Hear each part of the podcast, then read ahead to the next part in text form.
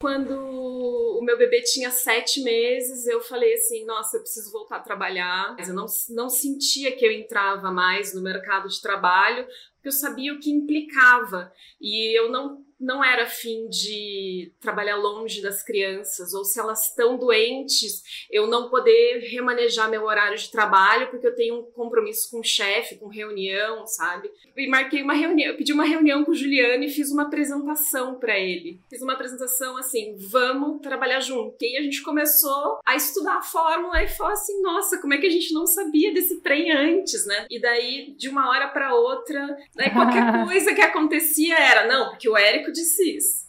Ah, não, porque o Érico faz de tal jeito.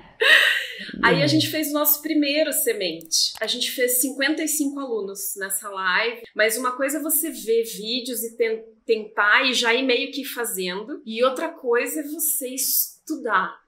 E daí você começar a incorporar, daí você vai e estuda de volta. Aí a gente fez o nosso primeiro lançamento interno, fez o 6 e 7, faturei 150 mil. A gente ativou o Chega de Desculpas e na prática focou no que tinha controle. Em maio eu cheguei a 1 milhão e 600 mil. Eu bati a meta de. A minha meta, faturei 3 milhões e 300 mil reais em lançamentos. Montei meu escritório e tal. Eu sempre fui muito. Eu sempre sonhei em ter plantas. Agora eu tenho plantas em todos os lados. E tenho árvore, e tenho abacateiro. Eu fiz uma, um balanço para os meus filhos. É, é outra coisa, é outra qualidade de vida, sabe?